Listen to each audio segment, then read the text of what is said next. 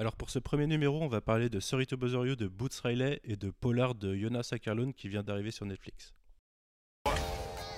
Let me give you a tip. You want to make some money here? Use your white voice. My white voice. I'm not talking about Will Smith's wife, like this young blood. Hey, Mr. Kramer, this is Langston from Regal View.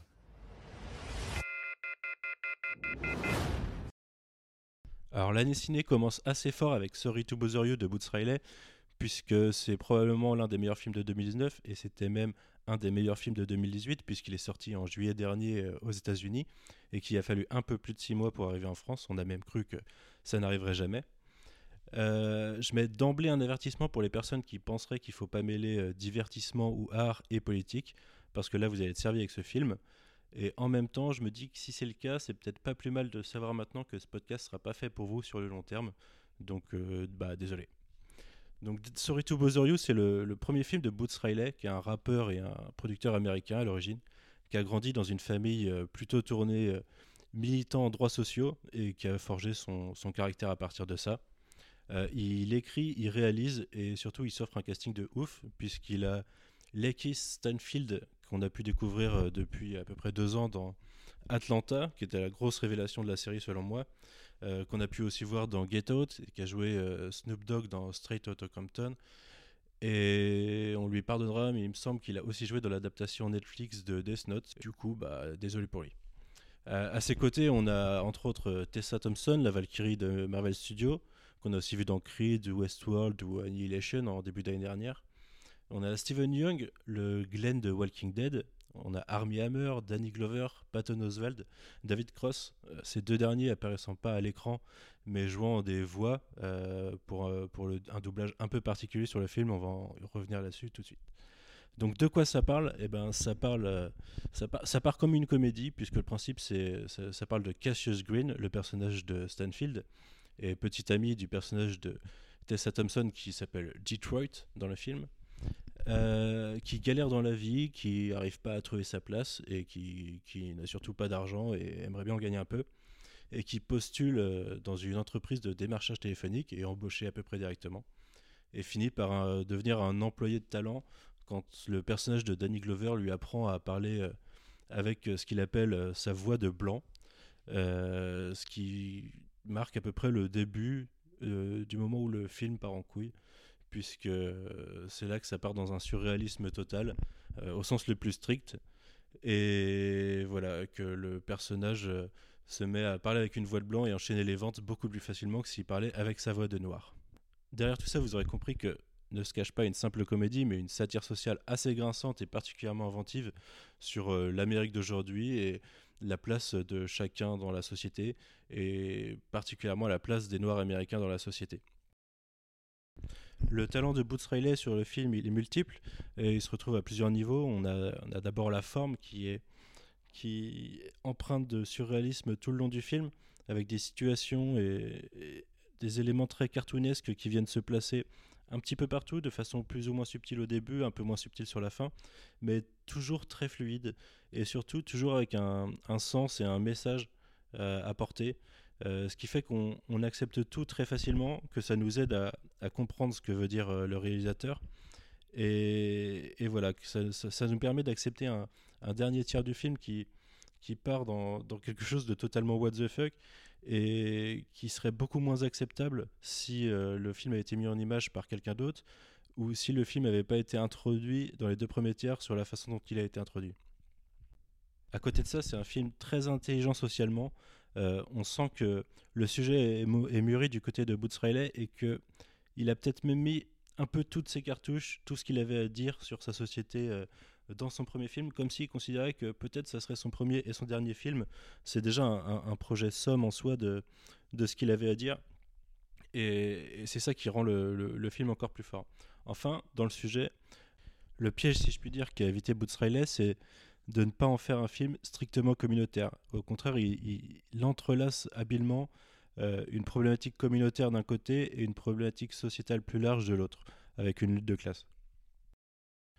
La partie communautaire, elle est assez vite développée dans le film avec le personnage de Danny Glover qui, à travers l'explication de la voix de blanc, vient nous expliquer en quelques lignes la notion de privilège et nous montrer en quoi vivre en tant que blanc aux États-Unis ou dans notre société moderne, c'est à des années-lumière de vivre en tant que membre d'une minorité. Et, euh, et c'est développé un peu plus loin, particulièrement sur la, la, communauté noire, euh, dans le fait que, au final, toute ascension sociale reste virtuelle tant que les mentalités n'ont pas changé et tant que les stéréotypes associés aux couleurs de peau n'auront pas sauté. À côté de ça, le, film développe toute une, une vision plutôt pessimiste, à raison, de la lutte des classes et, euh, et du système capitaliste dans lequel on vit, où euh, chacun se voit attribuer un sérieux auquel il est censé coller sans jamais avoir le droit de sortir des rangs, parce que sinon ça fait tomber tout le système. Et monter dans la hiérarchie n'est permis que pour mieux aider ceux d'en haut à contrôler ceux d'en bas. Se révolter en bas, ça n'a aucun impact sur ceux qui sont en haut, mais pourtant ça a un impact important sur ceux qui sont en bas. Et donc, euh, c'est des concepts assez simples, mais montrés de façon assez brillante dans le film, de sorte que on n'a même pas besoin de surinterpréter quoi que ce soit, ça nous est jeté au visage. Et, je crois que le, le, plus triste, c'est l'idée que tous les messages, même les plus purs, les messages de lutte, les messages de résistance, sont au final immédiatement détournés pour en faire des messages qui s'alignent avec la société de consommation et avec euh, l'esprit capitaliste de, de, nos sociétés. Et euh, dès le début, on voit que Cassius a, une, un cas de conscience sur euh, qu'est-ce qu'il va devenir, en, quoi il va laisser une trace dans l'histoire. Et on oppose à ça l'idée qu'il n'a pas besoin de se poser la question, qu'il a juste à effectuer ses tâches et que c'est les instances supérieures qui vont s'occuper de ses problèmes. Euh, c'est du coup un, message assez cynique, mais plutôt, euh, plutôt retentissant avec euh, notre société. C'est d'autant plus retentissant que le film a le malheur de sortir six mois plus tard qu'aux États-Unis. Il arrive dans une période de gilets jaunes et assez ironiquement, il nous montre en quoi la, la, violence d'État et la violence policière est utilisée pour, pour préserver les intérêts capitalistes. Et c'est c'est assez dur au final de constater ça au moment où on le voit à la télé tous les jours. Alors le film porte pas que ces messages, il en porte d'autres sur la déshumanisation, sur euh, la, compromission personnelle. Euh, je ne vais pas tout vous spoiler. Euh, sachez juste qu'il y a beaucoup de messages, mais tout est très organique, rien ne déborde, tout fonctionne bien ensemble. C'est vraiment un, un, bon gros projet somme qui, qui tient la route. et je peux que vous conseiller d'essayer d'aller le voir. Alors malheureusement, c'est un, film en France qui a été jugé trop de niche et qui est très peu distribué, c'est assez dur de le voir. Par contre, notre bonheur dans tout ça, c'est que du coup, il n'a pas été traduit. Les distributeurs le diffusent en VOST et je vous conseille euh, de toute façon de, de, regarder ce genre de film en VOST parce que je pense que beaucoup de choses se perdront en traduction. Et sachez juste que si vous n'arrivez pas à trouver une salle, bah, il est sorti en juillet aux États-Unis, ce qui veut dire qu'il est depuis euh, octobre ou novembre disponible euh, en Blu-ray ou DVD. Pas sur Amazon.fr parce que forcément le film n'est pas encore sorti, mais sur Amazon.com vous le trouvez très facilement. Voilà.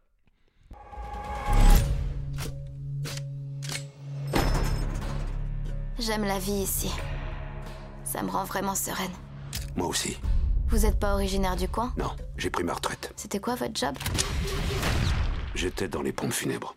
Ah. Alors là où Sorry to Bother You a galéré à atteindre quelques salles obscures, Polar, lui, a pris un chemin euh, de plus en plus emprunté en ce moment euh, par les films à petit budget, dirons-nous, c'est euh, la case Netflix, qui permet une visibilité très limitée dans le temps, certes, parce qu'on passe vite à un nouveau film ou à une nouvelle série, et, parfois un passage est super anecdotique. Par contre, ça permet une sortie mondiale et simple d'accès assez rapidement. Euh, donc, qu'est-ce que c'est Polar? C'est l'adaptation d'un webcomic de Victor Santos, euh, qui est inspiré des films Polar, qui fait le film euh, boucle une boucle qui n'avait pas forcément besoin d'être bouclée. c'est mis en image par Jonas Ackerlund. Alors, je suis absolument pas sûr de la prononciation, excusez-moi. c'est un inconnu du cinéma, mais pas forcément du monde du divertissement. c'est un Suédois qui faisait autrefois partie d'un groupe de métal mais qui a surtout, depuis une bonne vingtaine d'années, euh, réalisé pas mal de clips euh, régulièrement primés. Il a fait des clips pour Madonna, Britney Spears, euh, Rammstein, Lady Gaga, Beyoncé, Maroon 5, et j'en passe pas mal. malheureusement, c'est pas ça qui fait un bon réel de film, mais ça se ressent. je vous cache pas que moi, ce qui m'attire dans le film, c'est d'un côté Matt Mikkelsen dans le rôle principal, et de l'autre côté euh, Catherine Winnick, la Lagarta de Vikings, euh, qui sont tous les deux accompagnés dans le, trio qui compose la tête du film de Vanessa Hudgens. Euh, L'histoire c'est simple, c'est le personnage de Mads Mikkelsen qui interprète euh, le Black Kaiser. C'est un tueur à gages qui travaille pour une société qui s'appelle Damoclès, subtil. Euh, lui, il à deux doigts de la retraite, il a deux semaines en fait de la retraite, je crois. Et au moment de sa retraite, il va toucher un bon pactole de quelques millions de dollars, sauf que sa société euh, s'évitera quelques dépenses et sera même bénéficiaire de cette somme si jamais il meurt avant les deux semaines.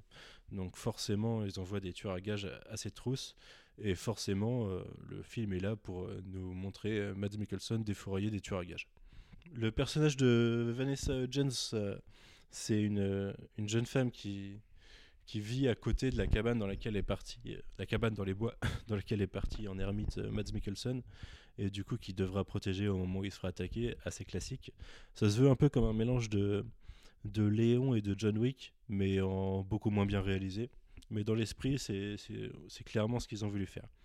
Et de son côté, euh, Catherine Winnick joue euh, l'agent de liaison de, du Black Kaiser chez Damoclès. C'est à peu près la seule qui a compris que c'est complètement stupide de s'attaquer à lui parce qu'il va tous les défoncer, sauf qu'elle est obligée de suivre les ordres et du coup, euh, elle est là pour essayer de faire en sorte qu'il tombe dans le piège. Le film aurait pu être sympa et au final, il est, pas non plus mauvais, il est globalement moyen. C'est juste que ressort l'âme du réalisateur de clips et de l'adaptation de comics. On a des, des cadrages un peu expérimentaux, euh, des couleurs ultra saturées, euh, des, des- des plans qui semblent sortis du comics, mais qui n'avaient pas vocation forcément à être vus en mouvement, et surtout une hyper-sexualisation euh, à outrance, tout droit sorti des années 90 et des- ou, des comics, avec des plans sur des culs euh, à, ne plus savoir qu'en faire. Alors certes, on peut invoquer l'origine comics, même si je n'ai pas lu le comics d'origine, j'imagine, vu certains costumes, que ces, plans et ces scènes sont globalement inspirés de ça mais c'est pas parce que c'est inspiré du matériel original qu'il fallait en garder les mauvaises idées, j'ai envie de dire. Euh, on me sortira peut-être l'argument de la sexualité pour appâter la cible, puisque c'est un peu le cas dans, le film, mais euh, c'est que partiellement le cas. Et ça aurait pu être fait de façon beaucoup plus subtile et un peu plus classe. Euh, au final, on s'en tire avec un film qui est plutôt bancal, je trouve. Même dans son rythme, on a l'impression d'avoir une heure avec une équipe qui au final va disparaître et pour laisser place à une deuxième moitié de film dans un, tout autre contexte. Et tout n'est pas acheté, mais on en retiendra surtout Mads Mikkelsen et euh, les yeux et les deux tenues de, et les tenues de Catherine Winnick, puisque son personnage a la particularité de changer de tenue à chaque scène. C'est un peu le, seul concept de son personnage, en plus du fait que c'est la seule qui semble résonner un, tant soit peu. Euh, bon, alors, je ne sais pas si je vous le conseille. Si vous avez euh, deux, heures, euh, deux heures à tuer et que vous avez Netflix, ça a le mérite d'être là. C'est à portée de clic. Mais n'en attendez pas grand-chose non plus.